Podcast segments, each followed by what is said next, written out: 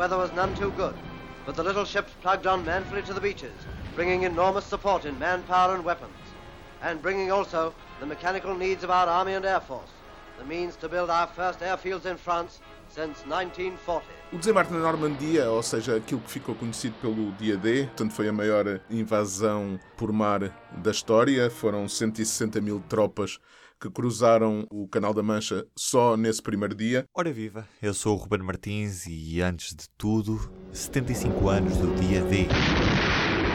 Nos seus ouvidos, António Rodrigues, jornalista da Secção Mundo. Ao todo, até o final de junho, foram 875 mil soldados que cruzaram uh, o canal. Soldados do Império Britânico, dos Estados Unidos, Canadá, Austrália, Checoslováquia, da França Livre, que era o exército do General de Gaulle que estava exilado em Londres, uh, da Noruega e da Polónia. Todos eles contribuíram para esse esforço de combater os alemães. E entraram numa França que estava na altura ocupada pelos nazis. Exatamente. E foi importante esta invasão porque foi exatamente o começo do fim uh, do Terceiro Reich. A partir daqui, os alemães só recuaram. Eles estavam habituados a vitórias, ou seja, habituados à invasão. Começaram por uh, ocupar a Polónia, depois ocuparam a França, assim sucessivamente.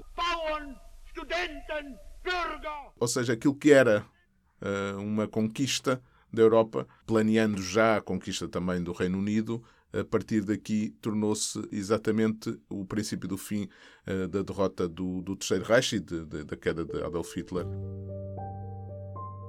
Aquilo que mudou o decurso da guerra acabou por não correr tão bem ou como os, como os aliados previram. Ou seja, toda esta operação foi montada, foi uma operação gigantesca que começou a ser montada em 1943, com todos os seus aspectos subpesados, ou seja, arrasaram-se quase todas as estações uh, de radar dos alemães antes da invasão, houve uh, uma, uma garantia de que havia uma supremacia aérea para permitir que as tropas desembarcassem mais protegidas, houve uma barragem de bombardeamentos antes do desembarque das tropas, de maneira a conseguir abrir brechas para que os soldados pudessem entrar.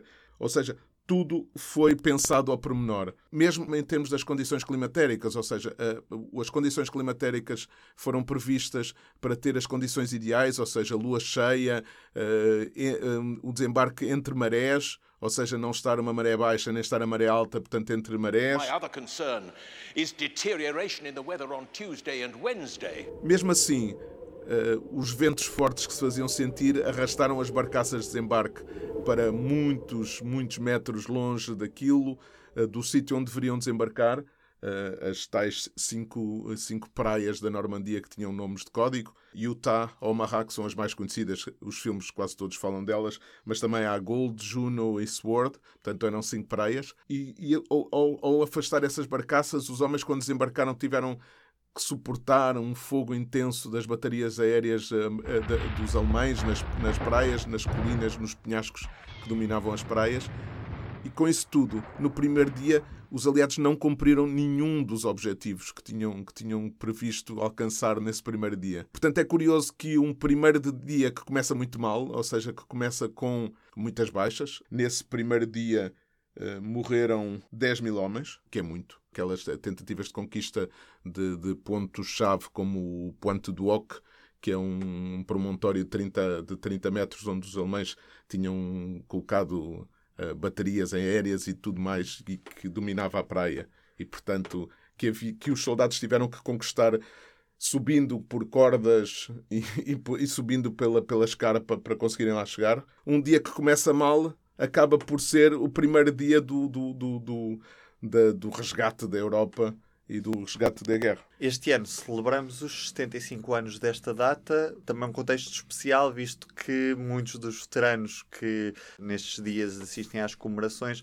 vão, com a idade que têm, vão desaparecer e passa a ser um pedaço também da nossa história. Exatamente, ou seja, aquilo que acontece um, por uma questão de idade, não é? Porque neste momento aqueles que eram os mais novos soldados do desembarque na Normandia têm 93, 94, 95 anos e por uma questão de, de, de, de evolução natural da vida, não é? Estão, estão no seu fim. Eh, muitos deles provavelmente não sobreviverão até uh, aos 80 anos. É preciso realçar que as comemorações são feitas de 5 em 5 anos, ou seja, esta pompa e esta circunstância, os discursos, tudo isso é feito de 5 em 5 anos. Portanto, quando for a comemoração dos 80 anos, já haverá muito poucos deles que possam uh, testemunhar. O que quer dizer que a partir dos 80 anos o que vamos ter é recordações históricas, ou seja, o que vamos ter é um, é um conflito que passa a ser só o conflito dos livros, ou seja, passa a ser como a Primeira Guerra Mundial, passa a ser como a Guerra Civil Americana, ou seja, só vamos conhecer a partir das memórias que já estão escritas, porque já não há ninguém para as contar. O que é que vai acontecer hoje? Ontem, em Portsmouth, já houve uh, as comemorações dos 75 anos do embarque, ou seja, quando as tropas começaram a embarcar um, em direção à França. Hoje será o epicentro das comemorações. Uh, uh, haverá, como habitualmente, um discurso do presidente dos Estados Unidos uh, no cemitério americano em Colville-sur-Mer. Estão enterrados mais de 9 mil soldados americanos que morreram nesse dia e nos dias sequentes da invasão. E haverá esse discurso que será é sempre um discurso importante, porque tem a ver com a, com a evocação do papel dos soldados americanos na libertação uh, de um continente que nem sequer era o deles, ou seja, essa participação, fala-se de sacrifício, fala-se de luta pela liberdade e tudo mais, e é importante por isso. Um, este ano, com este pormenor de que temos um presidente dos Estados Unidos que fez com que as relações entre uh, os Estados Unidos e os seus aliados da NATO e da União Europeia estivesse no ponto, provavelmente o ponto mais baixo das relações transatlânticas desde a Segunda Guerra Mundial. Um presidente dos Estados Unidos que já considerou a União Europeia como o seu pior inimigo e que vê a NATO como uh, um fardo que os, que os, Estados Unidos têm que uh, aguentar porque nenhum dos outros países contribui uh, para o orçamento de defesa como deveria contribuir, e isso faz com que seja interessante também perceber um, o, que é que, o que é que Trump irá dizer. Teme-se que possa dizer alguma coisa que um, afeta ainda mais as relações, uh, mas há uma coisa importante. Esse, se há cinco anos, no discurso de Barack Obama, a evocação do desembarque na Normandia e, e, tudo isso, e a Segunda Guerra Mundial, quando se falava de que não vamos repetir mais isto, não va... ou seja, isto é, uma, é um exemplo do que, do que aconteceu e, portanto, nós não queremos isto uh, outra vez. Again, uh, a ideia de uma guerra à escala global ou de uma guerra, pelo menos continental, estava afastada da cabeça de todas as pessoas. E eu acho que hoje, 6 de junho de 2019, a verdade é que a ideia de guerra já não está assim tão distante.